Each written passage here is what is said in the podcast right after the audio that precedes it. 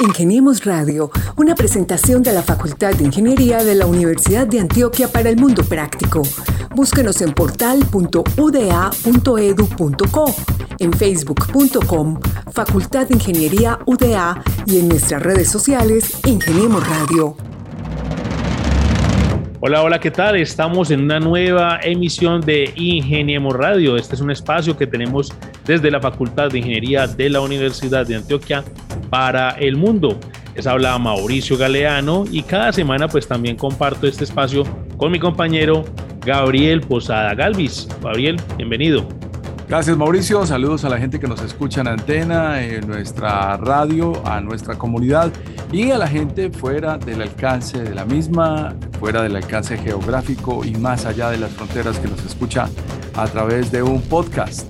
Esta semana les vamos a recomendar que a pesar de los escándalos y las discusiones que ha habido con Spotify, pues hagan una búsqueda en Ingeniemos Radio y ahí nos van a encontrar. Así es, Gabriel, y pues también a través de la emisora cultural de la Universidad de Antioquia llegamos a los diferentes territorios de nuestra región antioqueña, en todos los diferentes puntos cardinales donde nos escuchan y nos retransmiten nuestros compañeros que están allá en el suroeste, en el norte, en el Magdalena Medio, en Urabá, en Oriente, es decir, todos los rincones de nuestra bonita geografía paisa. Ingeniemos Radio y entrando en materia, Gabriel, entonces, como cada semana, tenemos acá invitados muy interesantes, muy fascinantes, que hacen cosas muy bacanas desde la ingeniería.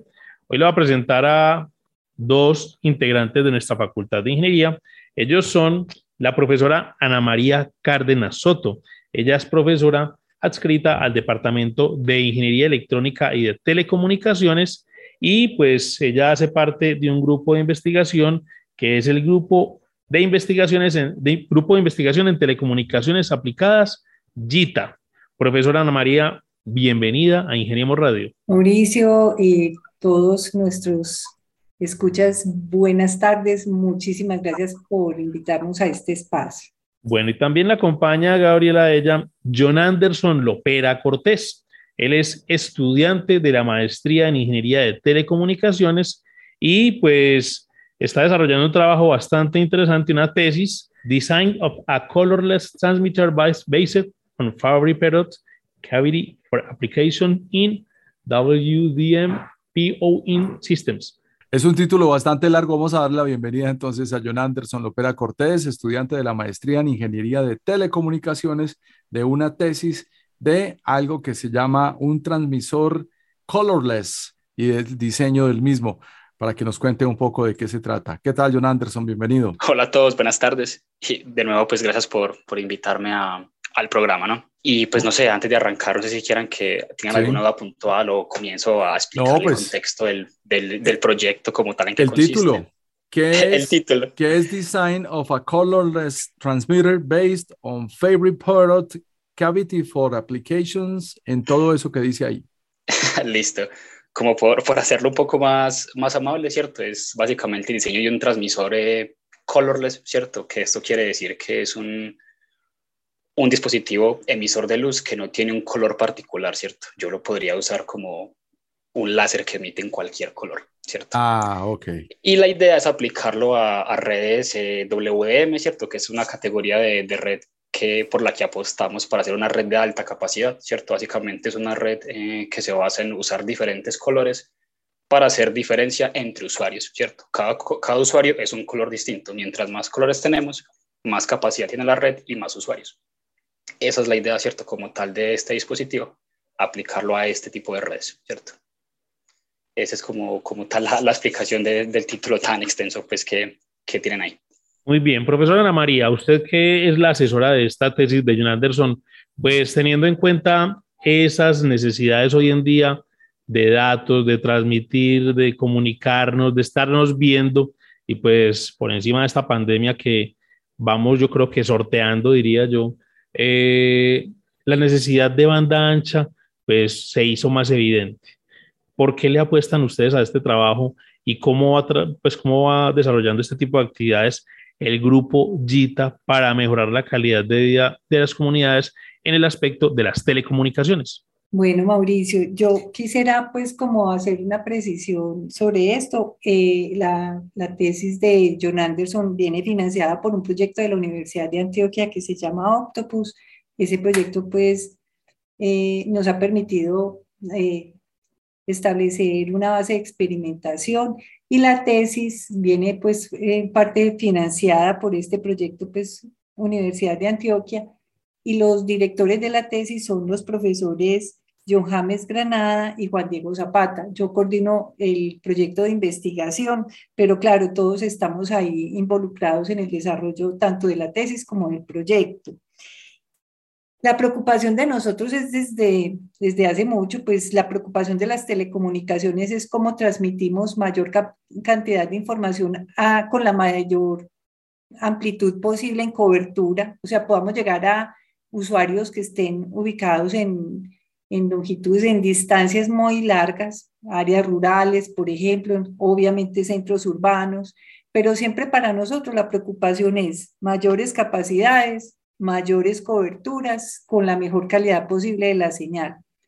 Pero eso se dice fácil y ahora en pandemia lo pudimos ver. Eso se dice fácil, no, pues es que eso ya está hecho, pues no, y lo hemos visto y lo vemos continuamente los sistemas se van quedando cortos ante la demanda y la pandemia pues fue un pico de demanda impresionante de consumo de datos, todos en, y no cualquier tipo de datos, videoconferencias, eh, reuniones, actividades eh, lúdicas, todos conectados en red, pues demanda bastante a los sistemas de telecomunicaciones. Entonces nosotros como grupo de investigación desde los orígenes del propio grupo, ese ha sido una preocupación. Lo que pasa es que lo atacamos desde distintas aristas. Nosotros lo estamos atacando desde la, de la capa física, es decir, los medios por donde va la información. Y en el caso particular de nosotros en Quita, la línea de comunicaciones ópticas y fotónica trata de ver cómo aumentar, cómo hacer más eficiente, cómo mejorar las telecomunicaciones a través de las comunicaciones por fibras ópticas. Entonces, mm, ahora tenemos un auge muy grande, en, diría yo que estamos incluso en una transición de medios de transmisión, es decir, la gente que tenía pares de cobre, cables coaxiales en sus casas, está viendo rápidamente cómo estamos haciendo la transición hacia fibras ópticas y eso va a implicar, que es parte de lo que esta tesis está eh, proponiendo cómo hacer más eficientes los modems, digámoslo así, para los usuarios que utilicen estas comunicaciones por fibras ópticas. Hoy por hoy son muy buenos, están bien, están, eh, digamos, eh, utilizados bajo una tecnología que se llama GPON. Lo creo que muchos de los usuarios y de los que nos escuchan les va a sonar muy familiar este término porque es lo que están ofreciendo incluso en los municipios, para sorpresa de casi todos nosotros, empezó a hacer la renovación de estas tecnologías en los municipios de, por lo menos en Antioquia, con bastante impulso, con bastante fuerza. Y creemos que en este momento, aunque funcionan bien, una conexión masiva de usuarios más una conexión de dispositivos como IoT, va a ser necesaria eh, esa investigación en optimizar todos estos equipos que reciben esas señales. Hay una serie de antecedentes y esta experiencia aparece justo en, en una arista histórica muy interesante, el tiempo de la pandemia, del coronavirus 2019, el tiempo de eh, la banda ancha en su máxima expresión, servicios de streaming tan poderosos como los que han llegado a ser iTunes Music o el mismo Spotify, inclusive el mejor momento para una plataforma como Netflix. Y esta misma semana en que estamos hablando, dos telescopios de la NASA pudieron conectarse directamente sin tercerizar en la Tierra vía rayo láser. Es más o menos todo eso con lo que estaba soñando John Anderson, ¿no? Pues, ¿qué te dijera? O sea, ahí hay una, una salvedad, ¿cierto? Aunque en teoría podría decir que sí, ¿cierto? O sea, que nosotros usamos luz para comunicarnos. Eh, ellos tienen que hacerlo por medios distintos, ¿cierto? Nosotros en el caso de fibra óptica usamos medios confinados, ¿cierto? Que este caso es la fibra óptica, que es mucho más óptima para transmitir luz que el espacio libre, ¿cierto? Pero ellos pues lo hacen en espacio libre pues, porque no pueden tirar un canal de fibra a una isla tan larga. Claro, obvio, estamos hablando de ellos como los telescopios que se comunicaron por láser esta semana, ¿no? E, exacto, sí. Y la, la ideología es similar, ¿cierto? O sea, la comunicación con luz, aunque tiene sus particularidades se necesitar una cierta línea de vista, ¿cierto? Y, que yo esté directamente viendo el otro receptor, en términos de ancho de banda, eh, siempre va a ser muy superior a ondas radiales o a sistemas pues basados, por ejemplo, en, en fibra coaxial, ¿cierto? Que es el problema que tenemos ahora. Por eso los sistemas ya no nos dan capacidad en ancho de banda porque tenemos infraestructura de cable coaxial que usa electricidad para comunicar y estos medios pues no son tan óptimos como, como la fibra óptica o la luz para transmitir información, en grandes cantidades al menos. Sí, tenemos la misma infraestructura de hace unos 30 años en Colombia y por ahí mismo está circulando la banda ancha y recuerde que viene un 5G también, ¿no? Sí, y eso, y eso, y eso es algo que a lo que el proyecto apunta en algún futuro, ¿cierto? Y es que una necesidad de la red de 5G, y esto no es secreto para nadie, es que vamos a tener que abastecer los access points con fibra óptica, ¿cierto? Porque por un lado necesitamos muchos y por otro lado necesitamos una ancho banda mucho más grande. Entonces, tener muchos puntos con la misma infraestructura de, eléctrica eh, no es muy óptima por en, términos de ancho de banda, que vamos a requerir mucho, ¿cierto? Tanto en capacidad como en alcance. Entonces, claro, hacer transmisores baratos que puedan tener muchos usuarios eh, podría ser lo mejor en el caso de tecnología 5G, que sí o sí en algún punto vamos a tener que conectarlas con fibra entre ellas. Y lo otro es que en el día a día uno, pues hasta en la casa ya uno le cae la red constantemente. No sé si se deberá entonces a esa infraestructura tan antigua. sí, sí en, en, parte, en parte puede ser eso, ¿cierto? O sea, la infraestructura es antigua, los cables se deterioran y mientras más usuarios tienen, pues menos potencia hay en promedio, ¿cierto? En un sector. Entonces, si antes en un edificio habían 100 hogares, pero ahora se amplió un edificio al lado y hay 200 hogares y, pegamos la red del mismo punto, pues tengo la mitad de potencia para cada lado. Y en términos de potencia, la electricidad no es tan buena porque la atenuación de los cables es muy grande. Entonces, la señal es ruidosa y es muy fácil que tengas esos problemas de, de interconexión, por ejemplo, ¿cierto? De intermitencia, perdón. Que es una cosa, pues, que si pudiéramos hacer fibra hasta el hogar muy óptima y escalable, nos podríamos evitar al menos por una buena cantidad de tiempo. O sea que las soluciones van a estar primero en el tipo de dispositivos que está proponiendo John Anderson y segundo en la infraestructura que en algún momento tiene que llegar a ser la moderna e ideal. Pero nos surgía una pregunta en el camino en esta conversación, Mauricio. Sí, cuando la profe ahora reseñaba pues de que esto hace parte de un gran programa que se llama Octopus y que pues eh, se lidera desde el grupo Profe, ¿grupo Gita o grupo Gita? Haremos de una vez. Ay, Mauricio, vea, ese nombre es viejo, pues es muy, muy de los orígenes noventas de, del grupo y quien lo sugirió es una persona muy linda, uno de los del laboratorio del profesor y técnico, pues Antonio Escobar, un maestro pues de las telecomunicaciones que yo tuve pues el placer de, de tener su, su acompañamiento en la parte experimental y fue Antonio el que le puso el nombre y la verdad creo que es Gita. Él, él siempre lo, lo, mencionaba como Gita. Nosotros le decimos indistintamente Gita, pero creo que él en sus orígenes lo pensó como Gita. Lo que pasa, profe, es que Mauricio es de los que también dice Giga. No, no, no, no, no, no. Yo también. Yo soy más pa Octopus, que me trae a la memoria una película de la gente 007 que es Octopussy y se refiere a un pulpo. ¿De qué se trata o qué es Octopus?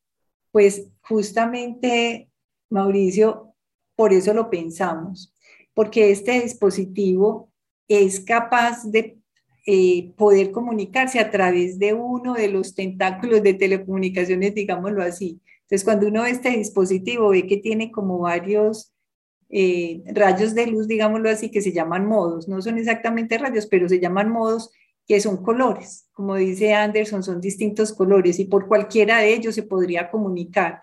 De ahí nace el nombre de Octopus, de, tener esa facilidad de comunicarse por cualquiera de esos caminos de, que tiene o de, esas, de esos colores de luz que tiene este dispositivo. Pero bueno, eh, ¿qué alcance tiene ese proyecto? ¿Quiénes participan? Eh, usted decía que hay una financiación pues por parte de la universidad o también tiene relación con otras entidades. Eh, no, este, este es un, es, este es un proyecto patrocinado, es un proyecto CODI de la universidad. En él participa eh, el grupo de investigación de óptica y fotónica del Instituto de Física nuestro, la profesora Gladys Quintero, y el grupo GITA con los profesores Juan Diego Zapata, John Anderson Lopera, y pues eh, también estoy yo allí.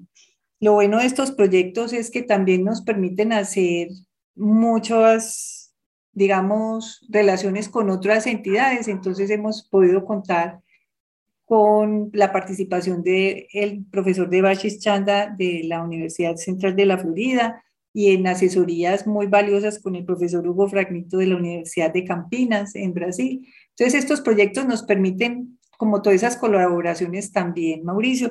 Y una cosa muy importante que yo resalto es que nosotros en telecomunicaciones, por lo menos en óptica y fotónica, muchos de nuestros proyectos son basados en simulación por lo costosos pero hemos dado una transición muy importante en los últimos años de hacer experimentación. Entonces eso para nosotros ha sido pues un avance muy importante y este proyecto es digamos que el avance como de seis años de simulaciones de este mismo prototipo, de este mismo prototipo y lo pudimos con este proyecto eh, montar una plataforma, comprar los elementos para poder probar que lo que vimos en simulación efectivamente lo podíamos utilizar para un sistema de comunicaciones más óptimo. Entonces, eso es una cosa pues que resalto bastante del proyecto Mauricio. Qué bueno, profe. O sea que ya pasamos de soñar con el proyecto al prototipado. Estamos hablando con la profesora Ana María Cárdenas Soto del Departamento de Ingeniería Electrónica y de Telecomunicaciones, asesora de tesis de maestría de John Anderson Lopera Cortés, quien también está en esta mesa virtual con nosotros, es estudiante de la maestría de Ingeniería de Telecomunicaciones y autor de una tesis para un transmisor con un título muy largo. John Anderson ya nos lo explicó al inicio. Quería eh, resaltar un dato que arroja hoy el periódico La República, hablando sobre la población mundial que ha crecido en conexión a Internet en un 19.5% durante la pandemia. Y de ese 19.5%, la población eh, conectada llegó al 63% de la población del planeta, es decir, 4.900 millones de personas en el año 2021 frente a los 4.100 millones que había en 2019, es decir, tenemos 800 millones de usuarios más conectados a la Internet independiente de cómo le llegue? Si te soy así muy honesto, eh, hay, una, hay, hay, unos estudios, ¿cierto?, que realiza la empresa Cisco, unos forecast que ellos lanzan, donde esta predicción fue más o menos acertada, ¿cierto? Ellos esperaban que para el 2023 eh, un 66% de la población mundial tuviera acceso a Internet, ¿cierto? O sea, esa cantidad de dispositivos y, o de personas o usuarios estuvieran conectados al Internet, ¿cierto? Era algo que realmente éramos predicho hace algún tiempo y que es una de las ideas pues, que impulsan eh, estos proyectos, ¿cierto? Que cada vez necesitamos tener más gente conectada a Internet y no conectada de cualquier forma, ¿cierto? Porque la mayoría de estas personas son consumidas de servicios de streaming, ¿cierto? Tanto streaming de subida como de bajada, es decir, ellos hacen streaming, sea para ver películas en Netflix como para transmitir información, ¿cierto? En cosas como como YouTube o Discord o Twitch, ¿cierto? Que han sido muy populares hoy en día.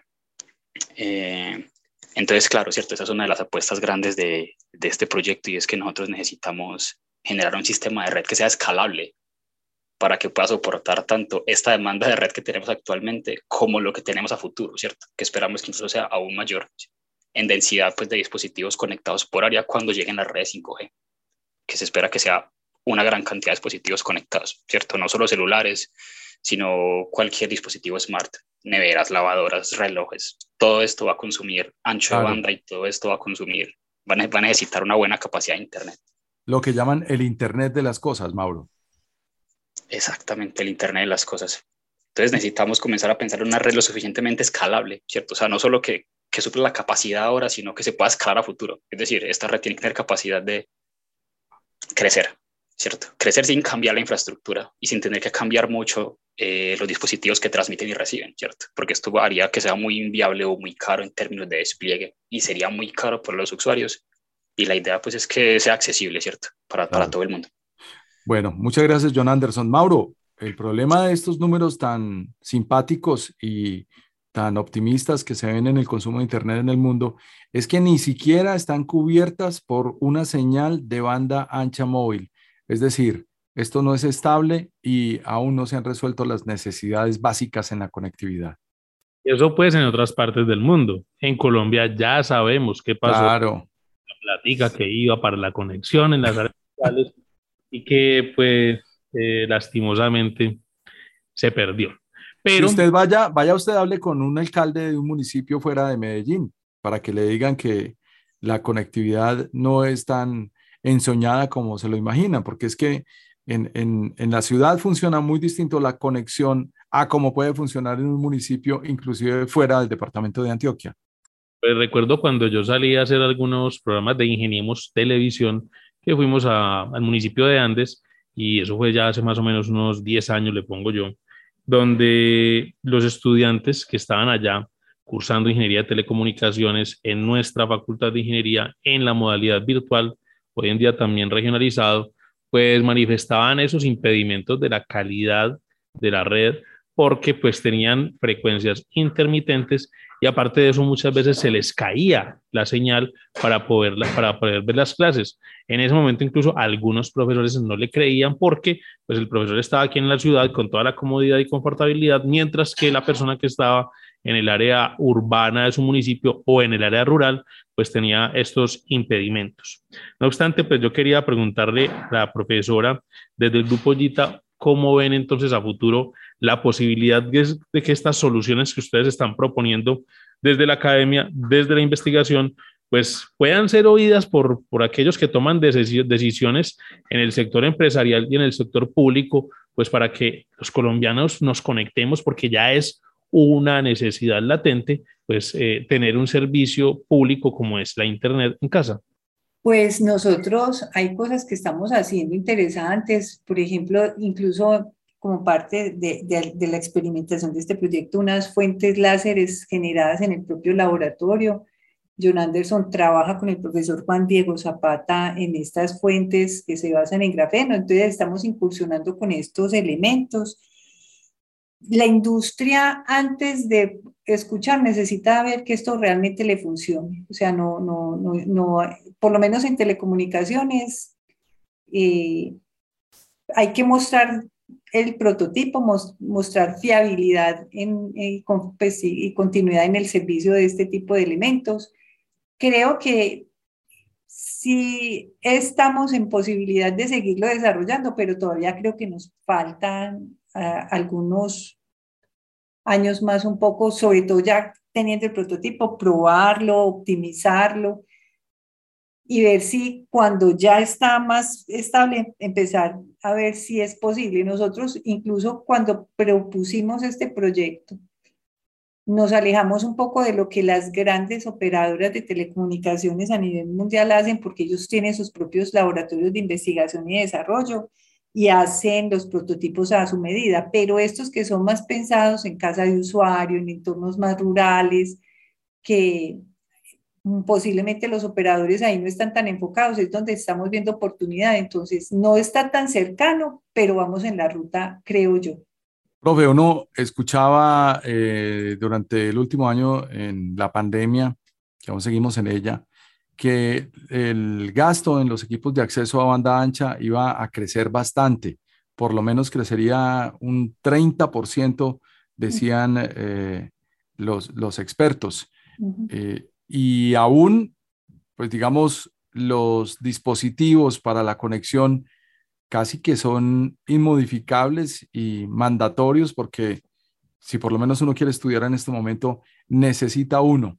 ¿Cuál es la apuesta concreta que tiene este proyecto en el caso de dispositivos y cómo funciona eso? Este dispositivo está pensado para estar en, digamos, lo que llamamos la cajita modem. El modem, cuando nosotros estamos conectados a, a un servicio de Internet, por ejemplo, vemos que el equipo que tenemos, el portátil, el celular, lo conectamos a otro equipo que es un Wi-Fi o que puede ser un cable modem o un modem ADSL. este equipo, este, este prototipo que nosotros estamos pensando, está para ubicarse en esa caja. Y darle la posibilidad de conectarse hacia la red y conectar varios dispositivos eh, dentro de la casa del usuario, en una empresa, por ejemplo, también. Entonces, está pensado para generar varias vías de comunicación desde el interior de las casas y llevarlo también hacia la oficina central de un operador. Entonces, Entendido. El beneficio que tenemos ahí es aumentar mucho la capacidad de usar la red. Bien lo decía John Anderson, este, este es un prototipo pensado para mejorar la capacidad de la red. La red, mientras más colores pueda tener, es cada color es una vía de comunicación, es un canal, es uno de los carriles de la autopista de la información. Entonces, mientras más colores, más carriles, digámoslo así para entendernos. Y lo que nosotros estamos pensando es, y este dispositivo además abra la capacidad al interior de la casa de los usuarios. Entonces, varios usuarios podrían estar pegados a este dispositivo también y proveer pues, una mejor capacidad de conectividad en las casas o en las empresas también. John Anderson, ¿es verdad que hay una carencia de fuentes ópticas de bajo, pues, de bajo costo para un proyecto como este? Sí, en general, en, en comunicaciones, ¿cierto? En comunicaciones ópticas hay, hay carencia de, de, fuentes ópticas de bajo costo. O sea, realmente la óptica tiene una premisa importante y es que es cara, ¿cierto? Ya tiende a ser cara. Por eso es que eh, no es muy normal, ¿cierto?, ver fibra óptica hasta la casa, pero sí es muy normal verla, verla en conexiones troncales interoceánicas o entre industrias, pues, de telecomunicaciones muy grandes. ¿Cierto? Entonces, esa, esa es nuestra apuesta. Eh, yo, yo, trato, pues, como de explicarlo y que, y que, no sea muy, muy técnico, ¿cierto?, en ese sentido. Y es que, o sea, los sistemas que tenemos actualmente hacen uso de, de un tipo de transmisor que es único, ¿cierto? O sea, él funciona en un color y para yo hacer diferencia entre usuarios, les doy tiempos, ¿cierto? Un usuario tiene un tiempo para transmitir, otro, otro usuario tiene otro, y así, ¿cierto? Mientras más usuarios, más segmento de, tiempo tengo para transmitir. Y mientras más rápido prenda y apague yo esa luz, más rápido voy a poder eh, llevar información, ¿cierto? Tengo un internet de mayor eh, velocidad. Y acá hay un problema grande, ¿cierto? Acá hay un problema grande y es que hay un límite que nos permite prender y apagar esta luz hasta una cierta velocidad sin deformar la información, ¿cierto? ¿Qué pasa en este caso? Que cuando yo hago un láser, ¿cierto? Cuando yo hago un láser en un color, el láser va a ser de ese color por siempre, ¿cierto? ¿Qué es la cosa? Que si yo quiero aprovechar bien toda la fibra óptica, la fibra óptica lo ideal sería transmitir en diferentes colores. Los colores entre ellos no se interfieren. Entonces, mientras más colores tenga yo en la fibra, más usuarios voy a tener y la capacidad promedio de la red va a crecer en función, ¿cierto?, de esta cantidad de colores que yo tenga. Y ahí está el problema, ¿cierto? hacer láseres de diferentes colores específicos y entregarle uno a cada usuario va a incrementar un montón los costos de la red porque no se podría industrializar mucho el proceso de hacer 100 láseres distintos para 100 usuarios distintos, porque en inventario no es óptimo y en despliegue no es óptimo y en instalación tampoco es óptimo.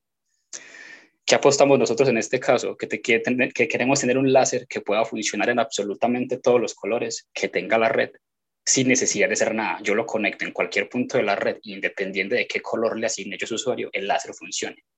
Y queremos hacerlo barato, ¿cierto? Porque un láser de esta, de esta característica que sea sintonizable en color es muy caro, ¿cierto? Estamos hablando de unos miles de dólares y tener un dispositivo de miles de dólares en la casa de cada usuario es algo que la industria no va a hacer. Por esa razón nosotros apostamos por usar el láser más barato que hay, introducir modificaciones relativamente pequeñas, ¿cierto? Para que funcione con esas características. Y entre los resultados que obtuvimos en simulaciones y en la experimentación real, aparentemente lo logramos. Con algunos limitantes, claro, pero aparentemente lo logramos, ¿cierto? Logramos pues como tener un dispositivo de muy bajo costo que funcione en diferentes colores y por lo tanto va a hacer uso pues como de toda la capacidad de la red de una forma un poco más, más óptima que lo que tenemos actualmente. Por eso nosotros tratamos de usar el más barato posible definitivamente es el láser Fabry, pero cierto que mencionabas al comienzo de, del programa. En el, colorless, entendido. Listo. A eso se refiere el término colorless, ¿cierto? Que el láser no tiene un color asignado, ¿cierto? Donde yo lo coloque funciona y emite en ese color que le asigno a ese punto de red. Esa es la idea del colorless. Fabry, pero es el tipo de láser que es la estructura más simple del láser, pues que que podríamos tener. Por eso es barata. Por eso es muy barata. Paradójicamente, por acá me encontraba Gabriel con un contenido que nosotros desarrollamos hace más o menos, yo creo que ya dos años. Mm. Eh, un estudiante nuestro en ese momento creó una plataforma educativa que funciona sin internet. Claro. Sucedió para los niños de la escuela rural Laureano Gómez de Sonsón y ellos fueron beneficiados y orientados en el proceso educativo para el aprovechamiento de su territorio. Esta idea fue del ingeniero electrónico Julián Loaiza, quien también era estudiante de ingeniería de sistemas y desarrolló pues esa plataforma para que se almacenaran los contenidos de clase, las evaluaciones y los videos para estudiantes de tercero, cuarto y quinto grado de las escuelas rurales de Sonsón. Entonces, paradójico esto que mientras nosotros estamos hablando pues de este tema de la banda ancha y el internet, por allá también en el lejano oriente antioqueño, pues un estudiante nuestro diseña este tipo de plataforma. Qué bonito. Profe, yo tengo una pregunta que le hago a los investigadores y también se la hago a usted y a John Anderson Yes.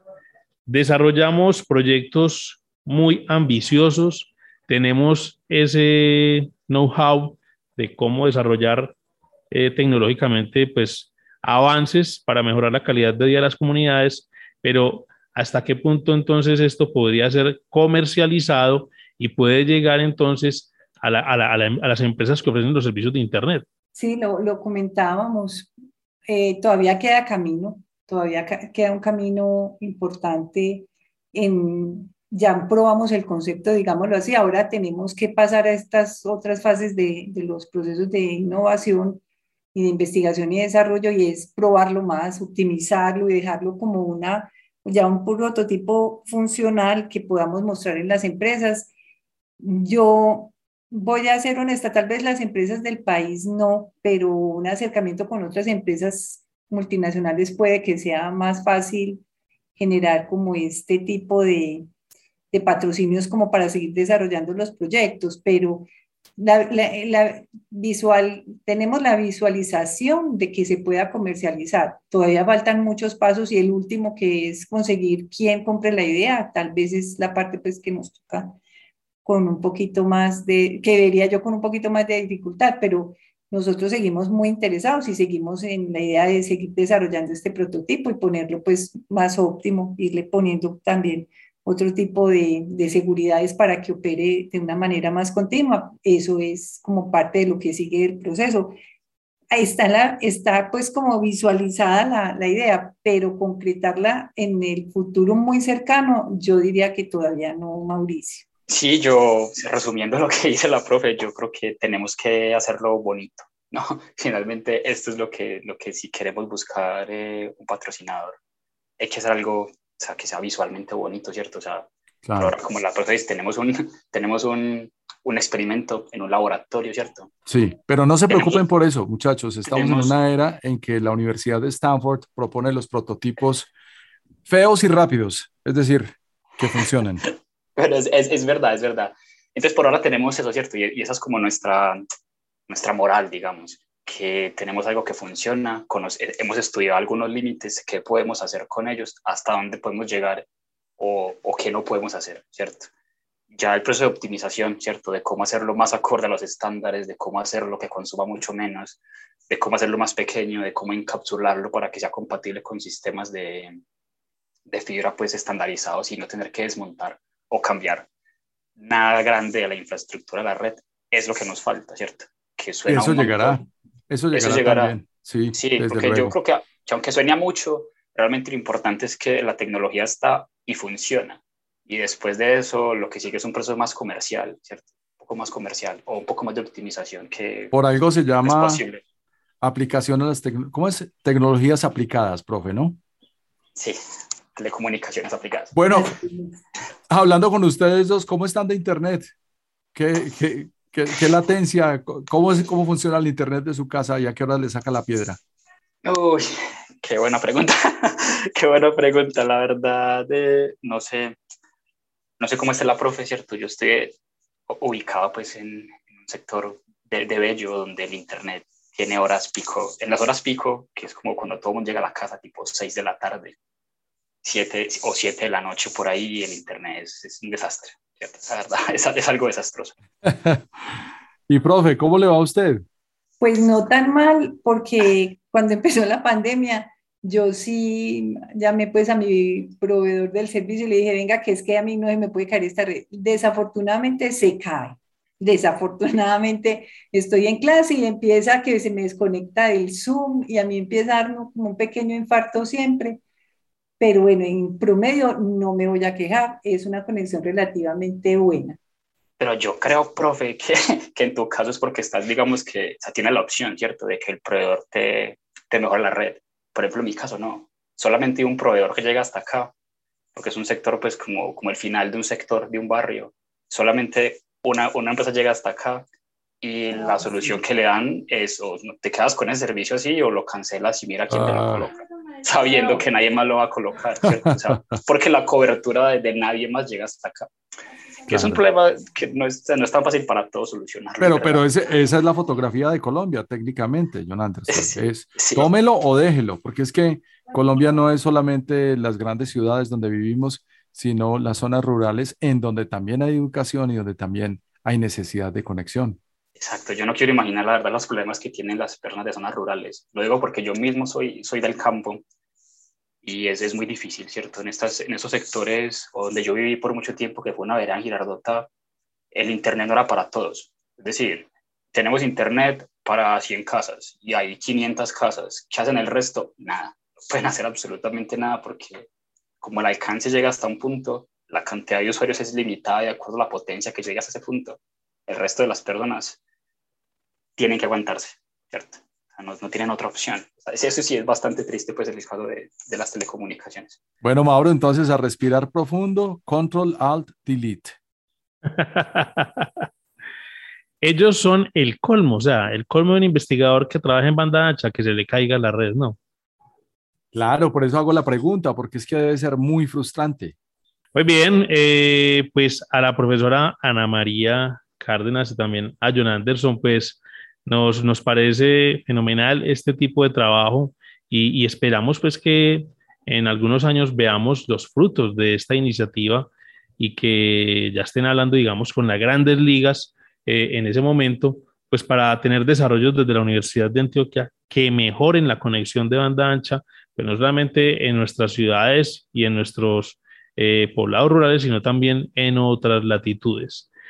A John Anderson, pues muchas gracias por estar con nosotros en esta emisión de Ingeniemos Radio. No, muchísimas gracias a ustedes por, por invitarme a, al programa. Hoy, felicitaciones, felicitaciones ante todo por la iniciativa, John Anderson. Este proyecto está de grandes ligas. Un abrazo. Muchísimas gracias. Profesora Ana María, primera vez que la tenemos por acá y pues las puertas quedan abiertas para que nos siga contando sobre los proyectos que usted está realizando en el grupo Gita. Que se repita. Muchísimas gracias, Mauricio. Muchísimas gracias, Gabriel. Ha sido un espacio pues muy interesante, muy ameno y muchísimas gracias por darnos la oportunidad de divulgar lo que hacemos en los grupos de investigación. Ingeniemos Radio no, pues ya sé de láser, Mauro. Estoy hecho un Jedi, solamente me falta el sable. Bueno, Gabriel, entonces eh, vemos esta propuesta muy interesante y pues que es otra línea de la ingeniería que se trabaja acá en nuestra facultad, el área de las telecomunicaciones, el área también de la ingeniería electrónica y que pues día a día va creciendo y que tenemos muy buenos ingenieros electrónicos pues en la empresa pública y en la empresa privada pues resolviendo y analizando problemáticas que pues como vemos también aquejan a los ingenieros en la vida cotidiana. Pues no queda más que agradecerle a todos nuestros oyentes por estar con nosotros en esta emisión de Ingeniemos Radio, hoy con el grupo Gita hablando de banda ancha. Gabriel, pues cerramos esta emisión y muchas gracias también por estar con nosotros. Muchas gracias Mauricio, de nuevo un abrazo para John Anderson, mucha suerte con su trabajo y a la profe muy agradecido y encantado de saber lo que está pasando en el Departamento de Ingeniería Electrónica y de Telecomunicaciones y los avances de esta tesis de maestría de John Anderson. A nuestros oyentes también, muchas gracias por estar con nosotros, por seguir estas transmisiones que tenemos a través de la emisora cultural de la Universidad de Antioquia y también a través de las diferentes plataformas de podcast. La otra semana los esperamos con más contenidos de Ingeniemos Radio y con nuevos invitados de la Facultad de Ingeniería de la Universidad de Antioquia. Muchas gracias y hasta pronto.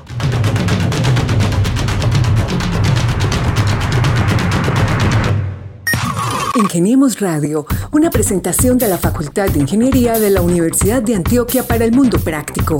Búsquenos en portal.uda.edu.co, en facebook.com, Facultad de Ingeniería UDA y en nuestras redes sociales Ingeniemos Radio.